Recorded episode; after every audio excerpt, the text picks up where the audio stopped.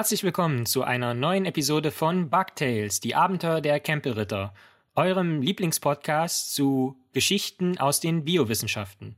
Mit mir Lorenz und Jasmin. Genau. Das heute ist die siebte Folge bereits. Und sieben ist natürlich eine sehr schöne Ziffer, ist eine Primzahl. Aber wir können natürlich auch sagen, das ist äh, Folge 6 plus 1. Und deswegen Jasmin, es war ja so, dass wir uns kurz abgesprochen hatten, ein Novum, was das Thema betrifft. Ja. Und wenn ich mich recht entsinne, hatten wir das so grob auf welchen Topos festgelegt? Das ist die Sexy-Folge. Sexy-Folge. Okay. Ja. Ähm, was war eigentlich der Grund dazu? Habe ich vergessen. Ähm, weiß ich auch nicht mehr, aber okay. Dann haben wir gemerkt, es ist viel cooler gewesen bei Folge 6, aber ja. das haben wir natürlich nicht geschaltet. Ja. Es hatte was mit der, genau mit der Nacktmullkönigin und dem, dem Paarungsverhalten. Genau deshalb meinte Stimmt. ich, lass uns doch mal eine sexy Folge machen. Ja. Die, die ja. letzte Episode war zahlenmäßig so gut, dass wir uns gedacht haben, okay, wir springen jetzt einfach mal auf diesen Zug auf. ich glaube nicht, dass es an dem Sex lag, oder? Das lag, ich glaube, einfach an den, so Game of Thrones mäßig an den Erbfolgekriegen, glaube ich. Okay. Oder? Ja, vielleicht. Wir werden es nie, wahrscheinlich nie ganz herausfinden. Doch, sagt es uns, warum ihr alle die Folge so viel Stimmt, gehört habt. Genau. äh, hier ist auf jeden Fall ein weiterer Testballon, denn ich habe meine Geschichte genannt Liebe, Sex und Erblichkeit. Und ähm, die Frage ist, ob das jetzt eine molekulare Liebesgeschichte wird. Im weitesten Sinne schon, denn es soll um eine Gruppe von Molekülen gehen, die darüber entscheidet, ob wir im wörtlichen Sinne einander kompatibel sind. Vielleicht nicht notwendigerweise für Partnerschaften, aber zumindest für Organtransplantationen. Und naja, also im, im sprachbildlichen Sinne. Das ist immer mein Plan B. Also wenn ich jemanden kennenlerne und es reicht für Partnerschaft nicht, dann denke ich immer, ja gut, aber wenn ich mal eine Niere brauche, dann rufe ich dich an. ähm, und weil, genau, weil Partnerschaften ja dann vielleicht zumindest im sprachbildlichen Sinn, ein bisschen was mit Organtransplantation zu tun haben und weil der Ohrwurm ja quasi auch ein Bug ist, also ein Insekt dann im übertragenen Sinne, wollte ich noch kurz äh, einbringen, gib mir mein, gib mir mein Herz zurück. Oh Mann, ich hasse dich. ähm, ja, ich hasse mich ja gerade selber ein bisschen dafür. Ähm, es geht um den Haupthistokompatibilitätskomplex oder auch Hauptgewebeverträglichkeitskomplex. Äh, mit der Abkürzung MHC oder MHC vom englischen Major Histocompatibility Complex, was eben genau das bedeutet, was ich äh, anfangs erwähnt habe. Und ich möchte meine Geschichte auch tatsächlich mit der Geschichte beginnen, also so ein bisschen mit der Historie um diesen MHC-Komplex. Und die beginnt im Prinzip mit einer Person namens Peter Gore. Der hat am Lister Institute und am Guy's Hospital, also einer Forschungseinrichtung und einem Krankenhaus in London in England gearbeitet und forschte dort am Anfang des 20. Jahrhunderts an Gewebeverträglichkeit in Mäusen. Wie kam das dazu? Dafür gab es im Prinzip drei Gründe. Der erste war, dass Anfang des 20. Jahrhunderts es gerade ein gängiges Hobby war, Mäuse zu halten und zu züchten. Und die dann quasi privat als Hobby äh, so auch Inzuchtstämme im Prinzip herzustellen. Das war ein Hobby, das kam äh, aus China. Was? Und viele Leute haben das in ihrer Freizeit anscheinend gemacht. Und was das? Stell dir vor, du triffst jemanden auf der Party und fragst, was sein Hobby ist, und der sagt Inzucht. Von Mäusen, What? ja. Okay. Ja, aber warum? Ich verstehe, warum? Warum? Ja, das hat vielleicht mit dem zweiten Grund zu tun, nämlich Forscherinnen und Forscher Forschern auf dem Gebiet der Genetik, also alle, die sich mit dem Erbgut beschäftigt haben, denen fiel auf, dass Mäuse aus Inzuchtstämmen weniger divers sind als Tiere, die sich frei vermehren können und dadurch ihren Genpool weiter durchmischen. Ja, also ähm, das kann man sich ja vorstellen, wenn, wenn man jetzt nur als Maus mit seinen Geschwistern verpaart wird, dann sind die einem genetisch natürlich ähnlicher als die letzte Partybekanntschaft. Und genetische Diversität, also Unterschiedlichkeit im Erbgut führt natürlich zu Variabilität. Und Variabilität ist natürlich der Feind von Biologinnen und Biologen der Gestalt, dass das natürlich so eine Art Rauschen oder Fehlerquellen, potenzielle Fehlerquellen einführt, die sich nur schwer kontrollieren lassen. Ja, man stellt sich mal vor, man würde jetzt ähm, Mäuse nehmen, die mit so ein paar Sherpa-Mäusen verpaart sind und dann ganz viel rote Blutkörperchen haben und den auch bei geringer Sauerstoffkonzentration irgendwie äh, gut klarkommen. Und das wäre dann Variabilität in, in dieser Eigenschaft. Und das, das beachtet man aber gar nicht, wenn man die dann ins Laufrad setzt und sich wundert, warum die anderen auf einmal plötzlich außer Atem kommen. Und hm. also deswegen versucht man die immer genetisch möglichst einheitlich zu halten, so Monokulturen, weil es dann weniger Variablen im System gibt, äh, die man irgendwie kontrollieren muss. Und das Krasse war schon zu Beginn des 20. Jahrhunderts waren einige dieser Inzuchtstämme, an denen man geforscht hat, über 100 Jahre alt. Ja? Das heißt, sie wurden über 100 Jahre nur mit den eigenen Geschwistern verpaart. Und, oh Gott. Ja, weil, weil die Rede von Inzuchtstämmen ist, Stamm in dem Sinne meint übrigens nicht die taxonomische Kategorie. Also in der Biologie gibt es ja verschiedene taxonomische Klassen, wie man äh, bestimmte Organismen einordnet. Also viele kennen ja den Gattungsbegriff oder den Artbegriff. Äh, und Stamm ist eben in, diesen, in diesem System auch eine Kategorie. Aber hier meint Stamm einfach nur eine genetische Variation innerhalb einer Art. Und die, die populärsten Stämme, Inzuchtstämme, Mausinzuchtstämme zu der Zeit sind auch die, die heute noch unfassbar populär sind. Äh, die nennen sich C57, C57 Black Six, also im Prinzip die Nummer 57, äh, Unterstamm 6. Das sind schwarze Mäuse, deswegen Black Six. Hm. Und Balb C-Mäuse, die sind benannt nach ihrem Züchter Hasley J. Back. Und das B in Balb C steht also für Back und dann das ALB steht für Albino, weil die eben äh, weiß sind. Hm. Also schwarz, ein schwarzer Mausstamm und ein weißer Mausstamm, Inzuchtstämme. Diese Balb C-Mäuse, die weißen Mäuse, die wurden von 1920 bis 2005 in 235 nachfolgenden Generationen miteinander Geschwister verpaart. Also oh enorme Inzucht, enorme genetische Monokultur, wenn man so will. Und, und basierend auf diesen beiden Trends, Inzucht von Mäusen war en vogue und ähm, Genetikerinnen und Genetiker beschäftigen sich damit, ähm, hat sich dann ereignet, 1903, dass man gesehen hat, dass manche Tumoren in einem Mausstamm wachsen, jedoch nicht in einem anderen. Ja, also man hat Krebszellen, zwei verschiedenen Mausstämmen injiziert, nur in dem einen sind äh, Tumoren herangereift und in dem anderen nicht. Dann hat man 1922 gesehen, dass das auch für gesundes Gewebe gilt. Ja, man hat gesundes Gewebe transplantiert, zum Beispiel so ein Stück Haut. Und das wurde bei einem Mausstamm angenommen, bei dem anderen jedoch abgestoßen. Mhm. Und da kommen wir jetzt auch zum Bug der Woche.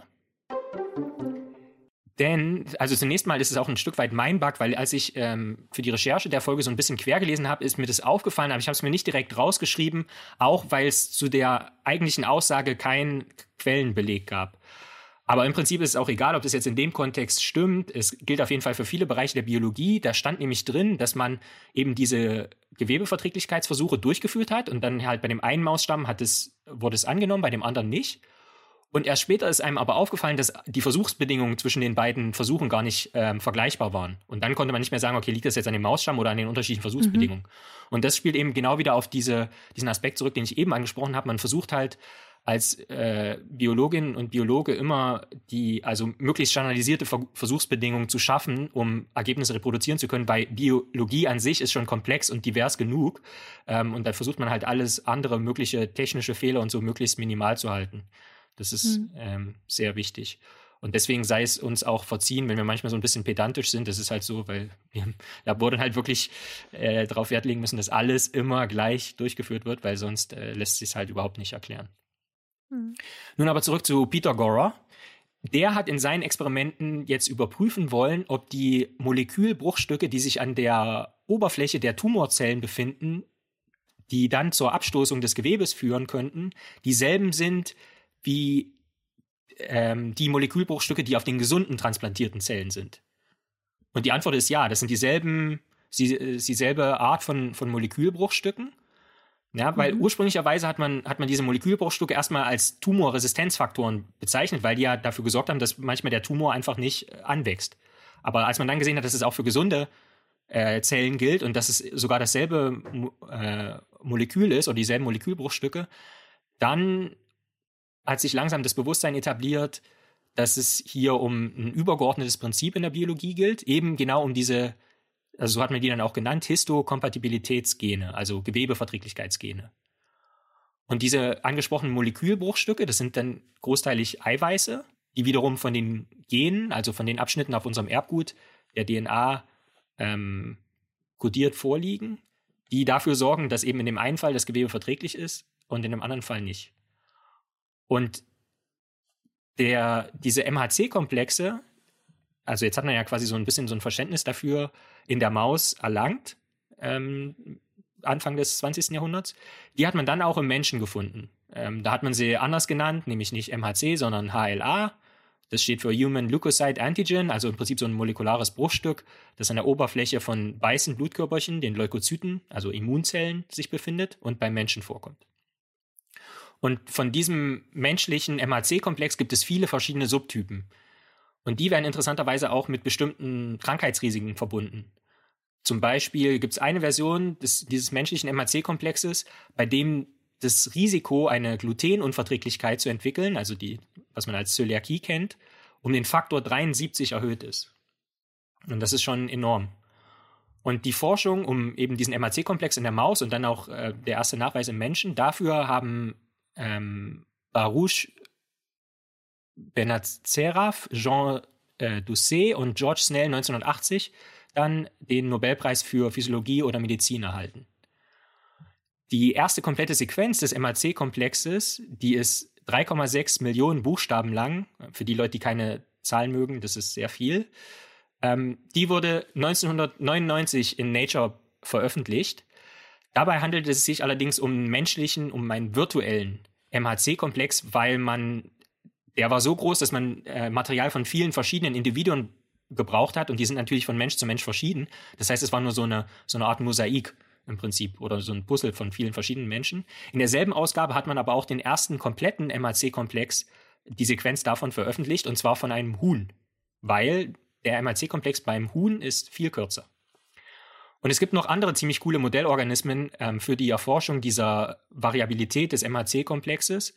Ein Beispiel sei nur genannt, das ist die sogenannte Hausspitzmaus-Beutelratte aus der Unterklasse der Beuteltiere. Zu den wichtigsten zwei Klassen der MHC-Komplexe gehören der MHC-Komplex 1 und 2, die ich jetzt im Folgenden vorstellen möchte. MHC-Komplex 1 kommt in allen Wirbeltieren vor und in diesen Wirbeltieren auf allen körpereigenen Zellen außer den roten Blutkörperchen.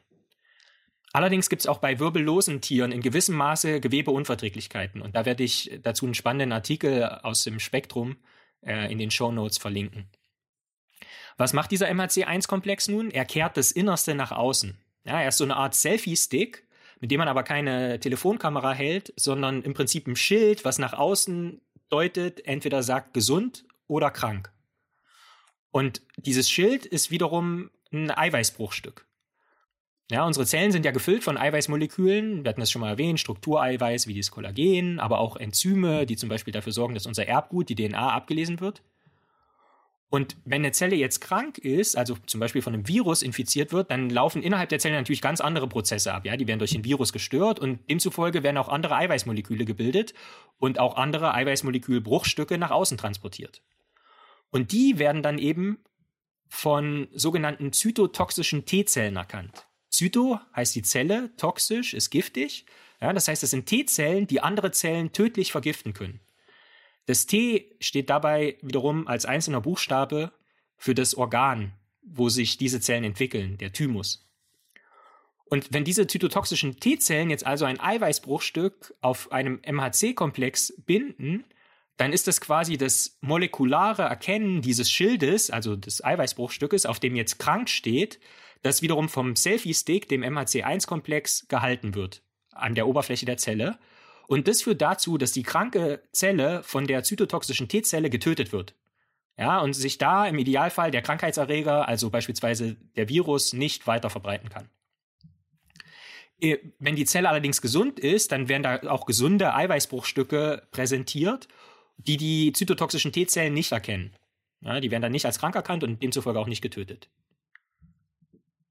Ähm, der MHC2-Komplex im Gegensatz dazu kommt nicht auf allen Zellen vor, sondern nur auf ganz bestimmten Immunzellen.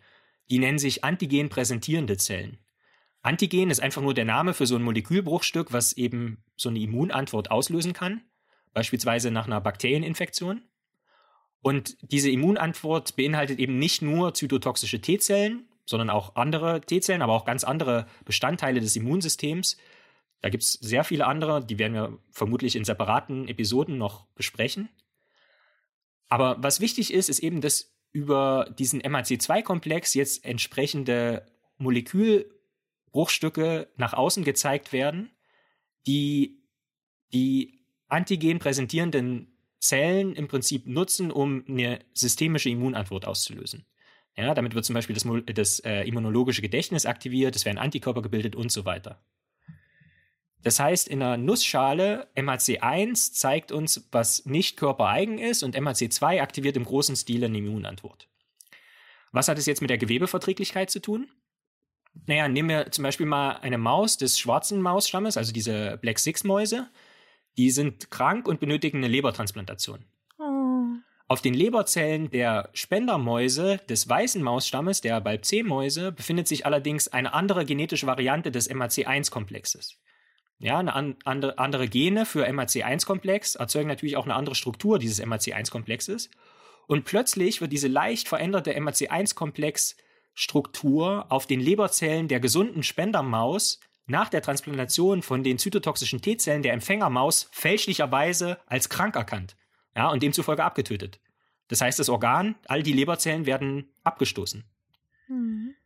Dem kann man natürlich vorbeugen. Wie könnte man das machen? Ja, man kann einfach die Spendermauszellen mit dem Blutserum der Empfängermaus zusammentun und dann schauen, ob es zu einer Reaktion kommt. Was haben MAC-Komplexe dann mit der Wahl von Partnerinnen und Partnern zu tun? Nun ja, wie wir schon gesagt haben, helfen MAC-Komplexe ja bei der Erkennung von Krankheitserregern. Und da kann man sich ja vorstellen, je diverser die sind, diese MAC-Komplexe, desto umfassender ist man geschützt, ja, weil viel mehr Krankheitserreger dann ähm, präsentiert werden können. Und die Hypothese lautet jetzt, okay, Weibchen suchen sich deshalb Männchen mit anderen MHC-Genen als den eigenen, um in, der, in den Nachkommen dann möglichst divers aufgestellt zu sein, was die MHC-Komplexgene betrifft. Warum das gut ist, besser vor Krankheitserregern geschützt zu sein, macht ne, also das ist ja natürlich logisch. Die Frage ist, wie das funktionieren kann, also was der Mechanismus dafür sein kann. Und da lautet die Hypothese wie folgt: Naja, welche Molekülbruchstücke an der Zelloberfläche präsentiert werden können, ist ja abhängig von der genetischen Variation und damit der Struktur der MHC-Komplexe. Und jetzt könnte man sagen, dass es also eine MHC-Komplexstruktur gibt, die anders ist als die eigene und die ist damit sexy. Ja, und damit sind auch diese Molekülbruchstücke, die von dieser Struktur präsentiert werden können, die sind auch sexy. Und die sind ja auf allen Körperzellen, also beispielsweise auch auf der Haut, vorhanden. So, und dann sterben aber Hautzellen ab auf natürlichem Wege. Und ähm, vielleicht dann auch unter Beteiligung von Bakterien werden diese sexy Molekülbruchstücke dann verflüchtigt und für den mm. Gegenüber oder die, die Gegenüber äh, riechbar. Ja. Und es klingt natürlich alles irgendwie äh, plausibel, aber auf molekularer Ebene ist es noch nicht bewiesen. Ja? Also es macht schon irgendwie Sinn, äh, aber so. Ist eine Theorie. Ist, ja. ist eine, ist eine Theorie, genau. Ja. Das heißt, der, der viel zitierte Ausspruch, man kann jemanden nicht, nicht riechen oder nicht gut riechen, ist, ist nur unge, ungenügend belegt. Ja. Und äh, es gibt dann natürlich auch so mehr Studien auf organismischer Ebene, ja, dass man sich vorher anguckt, okay, was haben die für MAC-Komplexe, sind die irgendwie gleich? Und dann guckt man halt so in, in so simulierten Verpartnerungen, ob das irgendwie oder ob die Leute als attraktiver wahrgenommen werden und so weiter und so fort. Aber das ist natürlich alles sehr, hm, ähm, also wie gesagt, da kann man vielleicht irgendwie eine Korrelation beobachten dann oder so, aber wie jetzt der Mechanismus molekular funktioniert, da, da fehlt noch einige, einige Forschung. Ähm, also was Liebe, Sex und Erblichkeit betrifft, brauchen wir noch einige Untersuchungen. Ähm, natürlich systematisch und wissenschaftlich. Ja, ich will jetzt nicht irgendwie zu Privatexperimenten äh, aufrufen Och. oder so. Also wenn ich mich ans erste Semester zurückerinnere, da haben wir ordentlich experimentiert. Also da wurde ziemlich viel experimentiert, vor allem der Orientierungswoche. Ja, natürlich nur im, im Dienste der, um, um die MHC-Komplexe besser zu verstehen, oder? Klar. Ja. Das ist, wir hatten das dann durchgenommen in Immunologie und dann dachten wir uns, na, jetzt müssen wir halt mal forschen. Wie es halt so ist. Ich, ich finde es ein bisschen schwierig, dass, dass dann immer so ein, so ein evolutionsbiologischer Imperativ rausgeholt wird und gesagt wird, naja, ähm, das haben, das wurde ja damals schon so gemacht, so als, als noch Höhlenmenschen gab, so ungefähr, und deswegen müssen wir das auch machen. Aber im Prinzip ist es ja, soll es ja nur darüber hinwegtäuschen, dass den äh, betreffenden Leuten so ein ethisch-moralisches Wertesystem äh, fehlt. Klar. Und ja. Und also, ich meine, wenn man irgendwie Mist gebaut hat in einer Beziehung, dann sollte man es nicht auf die MAC-Komplexe schieben, sondern. Schatz, ich konnte nicht anders. Yeah. Aber weißt du eigentlich, wie viele Antigene diese Person hat? Nee. Ich war machtlos. oh Mann. Sexy. Mhm. Bin schon ein bisschen heiß jetzt. Mhm. So. Dann mache ich mal weiter. Ja. Schließt dann eher so daran an, wenn man, wenn die MRC-Komplexe gesagt haben, hey. Passt. Geil. Hey, Süße. so, okay, also. Ich erzähle dir jetzt keine eine Geschichte am Stück, sondern zwei Geschichten. Mhm. Und ähm, es geht bei mir um Paarungsstrategien in der Tierwelt. Also quasi das Flirtverhalten von Tieren. Okay. Die erste Geschichte ist aber nicht ganz so sexy. Also man neigt ja oft dazu, oder wir neigen dazu als Menschen, gerade Tiere zu romantisieren und wir dichten denen menschliche Eigenschaften an, unterstellen ihnen irgendwelche Motive oder Gefühle, die sie gar nicht haben. Mhm. Und so romantisieren viele Leute ja auch die Paarbindungen in der Tierwelt. Also ähm, da legen die Messlatten wie gut und böse an oder man faselt irgendwas von irgendeiner Reinheit und der Liebe und so. Mhm. Und mich nervt das immer. Also nicht nur, weil es halt unwissenschaftlich ist, sondern weil es natürlich dann auch dazu führt, dass Leute ihre Haustiere nicht tiergerecht halten und sie dann, diese Tiere dann unter der ähm, erdrückenden Last der Liebe der HalterInnen leiden müssen, ja. ja. Also Tiere für menschlich macht mich immer sehr sauer. Und deshalb steige ich hier mit einer total unromantischen Geschichte ein. Und zwar mit dem Paarungsverhalten der Seeelefanten. Mhm. Seeelefanten kennen bestimmt viele. Das sind gigantische Robben, die vorne im Mund so ein rüsselartiges Ding haben, die Nase. Und was den Tieren dann auch den Namen gegeben hat, ich stelle auf unserer Webseite wie immer Fotos ein. Und diese Seeelefanten leben an der Westküste Nordamerikas und in der Subantarktis und sind eigentlich eher so Einzelgängertypen. Es sei denn, die Paarungszeit steht an. Und in dem Fall rotten die sich dann zu großen Kolonien zusammen, wobei hier dann 15 bis 20 Kühe von einem Bullen dominiert werden, ja. Mhm. Und diesen Bullen, den nennt man, und das ist kein Witz, den Strandmeister. weil, die, weil das der Meister am Strand ist, wo er seine Ladies hat. Mhm. Diese Harems werden von den Bullen generell total heftig umkämpft was bedeutet, dass immer wieder andere männliche Seeelefanten kommen und die Weibchen dem Strandmeister streitig machen wollen. So. Und du musst dir halt vorstellen, dass so ein Strandmeister echt ein gewaltiges Tier ist. Also so ein Seeelefantenbulle kann fast sieben Meter lang und dreieinhalb Tonnen schwer werden. Ja. Okay. Und im Vergleich dazu ist das Weibchen sehr klein. Also eine Kuh ist vielleicht halb so groß, also dreieinhalb Meter lang und wiegt nur bis zu 900 Kilo. So. Mhm. Gibt also einen heftigen Größenunterschied zwischen den Geschlechtern, was den Bullen einen unangenehmen Vorteil verschafft. Will sich so ein Bulle jetzt mit einer der Kühe paaren, legt er einer seiner total großen, mächtigen Vorderflossen auf sie drauf und beißt ihr in den Nacken. Und das kennt man ja auch von Löwen zum Beispiel oder Katzen, und da ist das dann ja auch auf eine seltsame Art und Weise zärtlich. Bei Seeelefanten kann das aber schon eine ziemlich brutale Angelegenheit werden, ja. Also wir reden jetzt hier mhm. nicht von zärtlichen Knabbern, so. Ja. Das ist das Vorspiel und wenn die Kuh jetzt denkt, ja, nice, okay, hab Bock, wird halt die Paarung vollzogen, er schiebt sich so ein bisschen auf sie drauf und dann erledigen die das. Will die Kuh jedoch nicht, lässt ein Strandmeister kein Nein gelten. Das heißt, er nutzt dann den Vorteil seines mehrfach höheren Gewichts aus und rollt sich so auf die Kuh, dass sie bewegungsunfähig an den Boden gedrückt wird und zwingt sie zur Paarung. So. Mhm. Und dazu kann es halt auch zu krassen Verletzungen kommen, wenn die Kuh ist ja, die ist ja vergleichsweise klein und zierlich, so.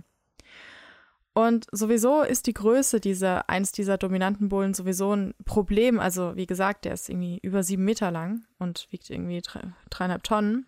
Mhm. An den Rändern der Kolonie versuchen nämlich die schwächeren Männchen, die immer noch ganz schön groß sind, ja, andauernd die Paarung äh, mit den Kühen zu vollziehen, ja. Die gehören ja eigentlich zum Strandmeister.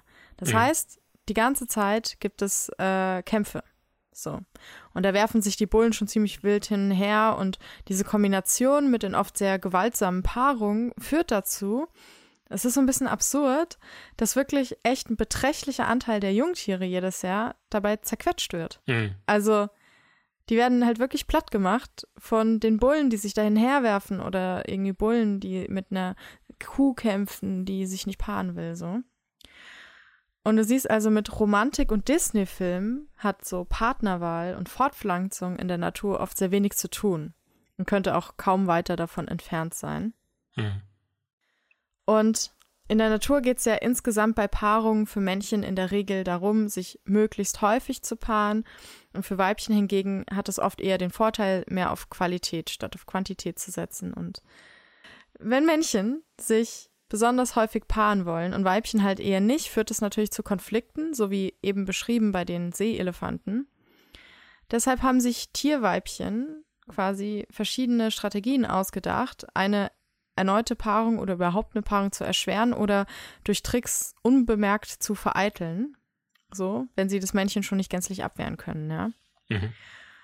Und als, Lorenz, als Kind hast du doch bestimmt auch Enten gefüttert, oder? Ja. So, nicht nur als kind. den Erpel. oh. Dann gibt es so den Erpel mit äh, dem grünen Kopf bei uns bei den Stockenten. Das Weibchen ist so braun, also die meisten ja. Kinder kennen die schon. Und Stockentenweibchen haben sich einen Trick überlegt, wie sie eine Paar, quasi wie so ein ja, Vergewaltigungsschutz quasi. Mhm. Und zwar bei der Balz von Enten geht es, wie bei uns Menschen, zum Beispiel beim Oktoberfest, viel um sexuelle Belästigung bis hin zur Gewalt. So, ja. Also Stockentenmännchen, die sich paaren wollen, sind wirklich ein absoluter Albtraum, nervig bis zum geht nicht mehr. Mhm. Und Vögel haben jedoch nicht so Sexualorgane wie wir, sondern eine sogenannte Kloake. Durch diese Öffnung scheiden sie aus, paaren sich aber auch darüber. Und wenn jetzt zwei Enten sich paaren, dann drückt die männliche Ente, der Erpel, die Kloake auf die des Weibchens, so wie das bei Vögeln generell der Fall ist. Entenmännchen haben jetzt jedoch noch so ein Special Feature, und zwar eine Art Penis, der wie ein Korkendreherzieher so gedrillt ist. Mhm. Also keine Sorge, auch davon stelle ich ein Foto ein. Penisfotos auf Bugtails FM, so geht's vorbei, ja. Aber diesen Korkenzieher-Penis steckt er dann schnell in die Kloake des Weibchens und dann sitzt er fest und das Weibchen paart sich dann, muss sich dann halt paaren sozusagen. Mhm. Wenn das Weibchen sich jedoch nicht paaren will und ebenfalls auf Zack ist, zieht es die Kloake zusammen, ganz schnell, ja. Mhm.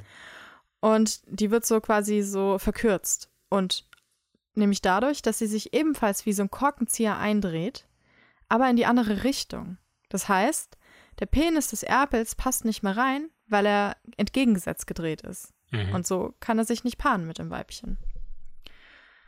Es gibt aber natürlich auch in der Natur jetzt nicht nur schreckliche Paarungsstrategien, also für uns schrecklich klingt, ja, für die Tiere ist das halt ganz normal so, aber sondern auch sehr schöne. Und deshalb möchte ich jetzt von einer erzählen, die definitiv auch bei mir klappen würde. Und zwar von der Paarungsstrategie des Laubenvogels. Hast du mhm. von dem schon mal gehört? Nee. Laubenvögel sind echt richtig krasse Tiere. Und ich werde ein Video einstellen als Beweis für das, was ich jetzt hier kurz erzähle, weil es wirklich unglaublich klingt und ihr mir das sonst nicht glaubt. Laubenvögel leben in Australien und Neuguinea und können nämlich Geräusche ihrer Fressfeinde imitieren. Das bedeutet, sie ahmen zum Beispiel die Rufe von Greifvögeln ab oder können miauen wie Katzen. Und da wir Menschen jedoch immer weiter in ihre Gebiete eindringen, lernen sie auch neue Geräusche. Zum Beispiel ahmen sie das Getrappel beschlagener Hufe von Pferden nach, die Sirenen von Einsatzwegen, den Verschlusston einer Spiegelreflexkamera. Also all das was sie in ihrem Lebensraum mittlerweile hören müssen und eben so genau, dass du halt wirklich denkst, da brettert jetzt ein Krankenwagen durch den Wald, ja. Mhm. Und Laubenvögel können auch, manche Arten können menschliche Rufe nachahmen. Also wie Menschen reden, so, weil die es mal gehört haben. Mhm. Und das kann natürlich richtig creepy werden. Stell dir vor, du läufst da irgendwie durch den Wald und auf einmal ruft da irgendein Mensch irgendwas total Gruseliges. Ja. Zum Beispiel? Ich bin in der FDP. Achtung, Probleme sind nur dornige Chancen. Ich würde direkt anfangen zu weinen. so. Ja. Aber das kann ja nicht ja. Teil der Paarungsstrategie sein, oder doch? Nee, genau. Das ist okay. nämlich nicht das, worum es mir geht, aber das ist ein kleiner Sidefact, den ich unbedingt erzählen wollte. Es ist ja unsere romantische und sexy Folge. Mhm. Also erzähle ich vom Balzverhalten, also davon, wie der Vogel flirtet. Laubenvögel haben ihren Namen nämlich nicht ohne Grund. Bei, ich glaube, 16 oder 17 Arten werben Männchen um Weibchen, indem sie wunderschöne Balzplätze gestalten, die sogenannten mhm. Lauben. Und die stehen manchmal recht eng beieinander, also so manchmal 100 Meter voneinander entfernt, sodass ein ziemlicher Konkurrenzdruck unter den Männchen herrscht. Ein Weibchen kann also durch die Gegend flanieren und schauen, welche Laube sie am schönsten findet und dann mit dem Besitzer ein kleines ein, ein Rotwein trinken. Mhm. Und die Männchen müssen dabei ziemlich aufpassen, denn kaum sehen sie mal nicht hin, holen sich irgendwie noch ein Bauteil für die Laube, kommt ein Konkurrent angelaufen und macht heimlich ganz schnell die Laube kaputt. So, ja. Und die Lauben brauchen die Männchen, um die Weibchen zu beeindrucken. Sie selbst sehen nämlich sehr unscheinbar aus, sind jetzt nicht irgendwie so bunt gefedert oder so. Mhm. Was natürlich ziemlich gut ist, wenn man Fressfeinden gegenüber nicht auffallen will so ein männlicher V mit aufgeschlagenem Rad ist ja nicht nur ein Hinweissignal für die Weibchen, sondern quasi auch ein Restaurantschild für alles, bei dem die großen Vögel halt auf der Speisekarte stehen. So. Ja. Also wieder Vorteil für den Laubenvogel. Und bei den Lauben selbst gibt es ganz unterschiedliche Baustile, die von Art zu Art verschieden sind. Innerhalb der Art sind die aber gleich. Und den Laubenbau lernen die jungen Vögel von den älteren Vögeln. Das hat man nämlich festgestellt, weil in Gefangenschaft geschlüpfte Laubenvögel nur so komisch krumpelige Lauben gebaut haben, die nicht mal fertig wurden und so. Also die gucken sich das halt auch von den anderen Männchen ab. wie so eine mhm. kleine Kulturtechnik, ja. Es gibt zum Beispiel den Baustil der Tenne, bei der das Laubenvogel mit Männchen eine Art Bauplatz anlegt und dann putzt es den erstmal, macht, räumt den Anführungsstrichen Müll weg und dann kleidet er diesen Platz mit hübschen Blättern aus und gerne welche, die sich so hell vom Untergrund abheben und die man gut sehen kann, ja, und richten die so radial an oder so. Und manche Arten bauen lieber eine Art Allee, wobei die Tiere dann so zwei parallel verlaufende Wände aus Ästen bauen ähm, und je nach Art manchmal sogar vier Wände, das ist, die sich so kreuzen und so, ist dann so ein bisschen extravaganter. Und das ganze Ding kann dann schon mal so ein Meter Durchmesser haben, was vergleichsweise groß ist, wenn man guckt, dass die Laubenvögel nur so 20 bis 35 Zentimeter groß sind. Ja. Mhm. Ein Mehrzimmer-Apartment. Genau, so ein bisschen, ja, so ein bisschen, wer es ein bisschen herrschaftlicher mag. Und es gibt dann noch eine Laubenart, die Maibaum heißt. In der Mitte gibt es dann einen dünnen Baumstamm, um den herum halt so Ästchen drapiert werden. Und so ergibt sich so eine Art schöne Holzsäule, ja. Mhm. Und sobald die Grundkonstruktion steht, geht es ans Schmücken der Laube. Die werden dann mit bunten Früchten dekoriert, es werden hübsche Blätter aufgehängt, die von den Männchen mit farbigem Brei aus zerkauten Früchten und Pflanzenteilen bemalt werden, die Blätter. Also wow. ziemlich krass. Noch nie gehört mhm. von Vögeln, die malen können, ja. Und es werden Schneckenhäuschen herangeschafft und Glasscherben. Sie tragen bunte Plastikteile rein, Munitionshülsen, alles, was sie eben finden, auch Dinge, die wir Menschen halt zurücklassen. Und es kann richtig krasse Ausmaße annehmen. Also kann schon mal sein, dass die da mehr als 1000 Schmuckobjekte verbauen. Und man hat dann auch festgestellt, dass bestimmte Arten bestimmte Farben bevorzugen. Tropfenlaubenvögel mögen zum Beispiel alles, was irgendwie weiß ist. Und der Seidenlaubenvogel steht auf Blau, was in der Natur eine besondere Farbe ist, weil die gibt es nicht so oft in der Natur. Mhm. Und die Männchen sind hier auch von der Art her anders als zum Beispiel jetzt der Erpel. Bei den meisten Arten. Nicht bei allen, aber bei den meisten.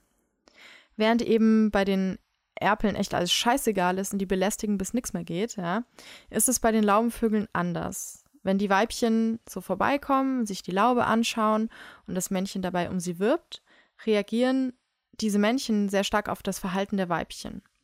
Wenn die also merken, dass es den Weibchen irgendwie zu viel ist oder dass die finden, dass die Männchen zu aufdringlich sind, switchen sie sofort zu einer zurückhalteren Verhaltensweise. Ne?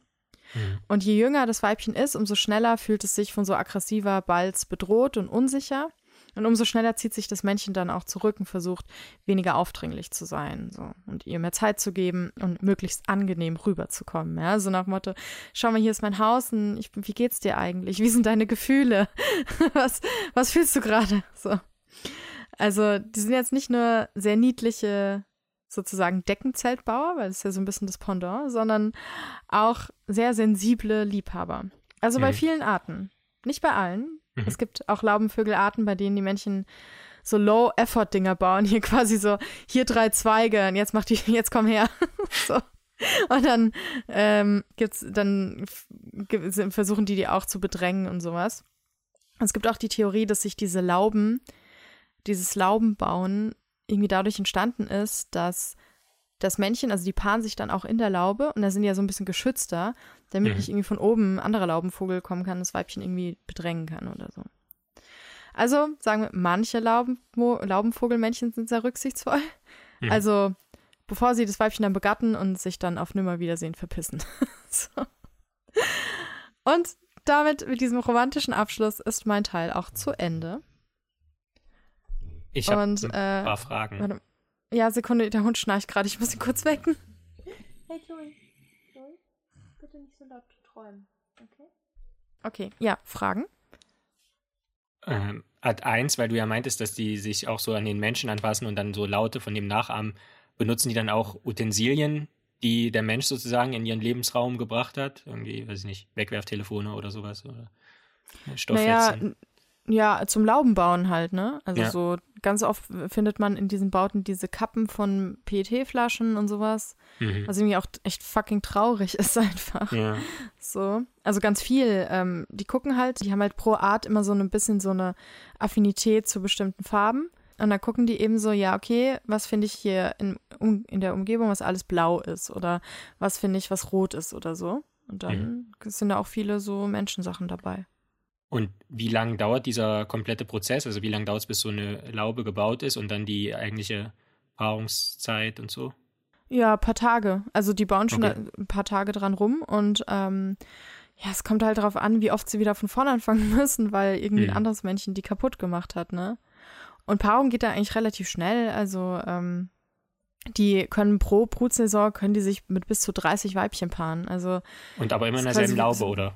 Ja, also die, je nachdem, wie lange die Laube hält, ne? Also hm. so, vielleicht müsste sie aus irgendwelchen Gründen Standort wechseln oder die Laube wird halt kaputt gemacht oder irgendwie ist es ein schlechter Standort, da kommt kein, nur ein Weibchen vorbei, dann kommt wieder keins vorbei, dann gehen, bauen sie woanders ihre Laube Aber es spricht sich so. vielleicht auch rum, ne, dass ein Weibchen ja. so den anderen mitteilt, hier, da hinten ist eine Klar, Ey, Leute, ich habe da so einen Typen, ey, der baut die geilsten Lauben, Mann. dann gehen sie alle dahin. Hm. So. Aber, also, das wird auf jeden Fall auch bei mir klappen. So geiles Deckenzelt bauen mit so Lampions und so vielen Kissen und am besten noch Snacks oder, oder gleich so eine Laube im Wald oder so. Dann bin ich auch direkt paarungsbereit. so, kein Problem. Finde find ich, find ich, eine gute, find ich einen guten Ansatz. Ja, auf, jeden, jeden Fall. Auf jeden Fall besser als besser der als sich auf die, ja, oder sich halt auf die Weibchen einfach so draufzulegen. Ja, toll, ey. Mhm. so. Ich finde es aber auch geil, diese anderen Laubenvögel, die da echt nur so wirklich so zwei, drei Zweige zusammenlegen, dann so ein Blatt draufschmeißen, so, ja gut, reicht, oder? so die Fuckboys unter den Vögeln. So, so hier, guck mal, ich habe was gemacht, jetzt komm mal her. Ja gut, aber ohne diese Dreistocklauben würden die anderen halt auch nicht so majestätisch aussehen, weil ja. wenn alle großartig wären, dann wären ja die aber man eiert schon manchmal ganz schön lange rum, bis man jemanden findet, der eine gute Laube bauen kann.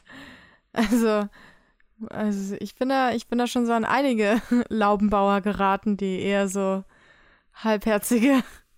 Und dann ist so, na gut, gut, wenn es jetzt gerade hier keine andere Laube gibt, dann nehme ich halt dieses verklappte Ding da. Aber auch dann weißt du, wenn du wieder eine ordentliche Laube triffst, dann weißt du die erst zu schätzen, weil du quasi auch. Ja. Das untere Extrem kennst. Am Ende ist das alles abgesprochen unter den Männchen. So, ja, ich baue jetzt mal so eine hässliche Scheißlaube. Okay, Peter, du baust jetzt diese Saison so eine Scheißlaube, ja, dann kommen die alle zu mir. Nächstes Mal machen wir es andersrum. So. Können sie ja so absprechen miteinander. Überlegst du gerade, ob Perfide. du das jetzt auch immer machst? so. Nee. Hm. Okay, jetzt hatten wir in der letzten Folge quasi die Überlegung angestellt, dass wir mit etwas Positivem aufhören. Und ich meine, so die Aufforderung zum, zum, Laubenbauen ist positiv, das stimmt. Ja, baut alle mehr Deckenzelte und äh, verliebt euch dann da drin. Finde ich, finde ich schön. Ich finde es schön, wie viel, wie sie, viel die sich Mühe geben. Es gibt auch so ganz viele so Fische, die so mega krasse Gärten quasi anlegen für ihre Angebeteten. So Steinchen, mhm. so richtig krasse Muster bauen und sowas mit Steinen und Muscheln und so. Ich stelle mir immer so vor, so, so ein Fisch baut da so, legt da so eine Muschel hin, die Muschel will so weglaufen, der Fisch so, Alter, bleibst du jetzt mal da stehen oder was? Kannst du mal fünf Minuten warten? Hier, Sabine kommt gleich vorbei. Haltet doch mal alle still. So. Aber ja, das finde ich schön. So, ähm, findet Menschen, Männchen, könnten sich da auch mal ein bisschen mehr zum Teil bemühen, so. Also, ich auch mir auch mal so eine Laube bauen, so wenn ich vorbeikomme oder sowas. Oder weiß ich nicht. Irgendwie mal aus Muscheln so einen Kranz bauen. Einfach so. Ich kann zwar nichts damit anfangen, aber es geht ja darum, das Weibchen zu beeindrucken, wie, wie, was man für gute Sachen machen kann. Was man für ein Macker ist. Äh, und dass man tolle Gene hat, die so tolle, tolle Lauben bauen können und sowas. Bei Lauben, bei den Laubvögeln weiß man aber noch nicht so richtig, was der Vorteil der Laube ist, weil ähm, es muss irgendeinen genetischen Vorteil geben. Also, dass durch diesen Laubenbau irgendwas bewiesen wird. Man weiß noch nicht so ganz was, weil das Männchen beteiligt sich ja nicht an der Brutpflege.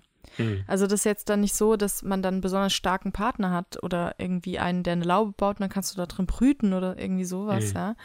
Ähm, sondern es ist halt eher so, ja, weiß man noch nicht so genau. Da gibt es halt eben diese Theorie, dass die Lauben gebaut wurden ähm, um Weibchen zu beschützen von irgendwie anderen Laubenvögeln, die dann von oben angeflogen kamen, die irgendwie vergewaltigen wollten oder so.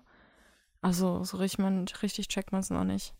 Hm. Aber ja. so von ihrem ganzen Sozialverhalten sind es echt, wenn nicht sogar die komplexesten Vögel, so, die okay. wir kennen. Ja. Finde ich auf jeden Fall eine schöne Geschichte vermutlich dann nächste Woche Donnerstag, wenn die Folge erschienen ist und du äh, dein, deine Wohnung verlässt dann, und aus dem Haus trittst, dann äh, ist da so eine, so eine Zeltstadt schon irgendwie eingerichtet. die das jetzt als Aufruf verstanden haben. Oh Gott. Oh, ich habe schon Angst, dass ich ganz viele Instagram-DMs dann kriege mit so Leute, diese Männer, diese Deckenzelte gebaut haben. Soll ich dir ein Nest bauen? Ja, diese Fotos von Deckenzelten geflutet werden. Ja. Nee, also ich gehe dann ja auch nicht da irgendwo hin oder so. Also wenn, dann muss schon hier vor, vor meiner Tür sein. Und natürlich werde ich mich dann wie jeder vernünftige Mensch auf dem Gehsteig dann mit der Person paaren, das ist ja klar. also genau so funktioniert's. Ja, du hast am Anfang schon dazu aufgerufen, äh, das, also dieses Paarungsverhalten bei Tieren nicht zu vermenschlichen, quasi. Ja. Gut. Ja, aber dann, das ist dann ja eher menschliches Paarungsverhalten vertierlichen. Stimmt. Wobei ich wirklich, wie gesagt, voll dafür würde. Ich bin immer Team Deckenzelt. So. Deckenzelt ist nach unabhängig von Paarung immer eine gute Idee. Oh, können wir die Leute aufrufen, dass sie sich Deckenzelte bauen mit ihren Kindern oder so und Fotos an uns schicken? Ja. Du hast es gerade getan, also, ja. Okay, hiermit habe ich es getan. Vielleicht macht das ja jemand. Über Instagram oder Twitter, da findet man es unter Bugtails, dann äh, Deckenzelte-Fotos uns zu schicken. Würde ich gerne sehen. Beziehungsweise auf Twitter ist es Bugtails FM, weil da gab es genau, Bugtails schon. Ja. ja, ja, aber ich dachte, die geben eh bei der Suche ein eher. Dann okay. findet man uns schon auf den Asseln reitend. Okay. Also wer will, kann uns gerne Fotos von Deckenzelten schicken. Ich möchte das gern sehen. Damit sind wir fertig. Mhm. So, das war eine neue Folge von Bugtails. Die sexy Folge von eurem Lieblingspodcast. Abonniert uns gern bei Spotify, auf iTunes, bewertet uns gerne auch höchst positiv auf iTunes, sehr positiv. Erzählt allen euren Freunden und Bekannten von diesem Podcast, ja. Und damit wir unsere unglaubliche Anzahl von 567 Followern auf Spotify allein vielleicht auf 568 erhöhen können. Also, bis nächste Woche. Macht's gut.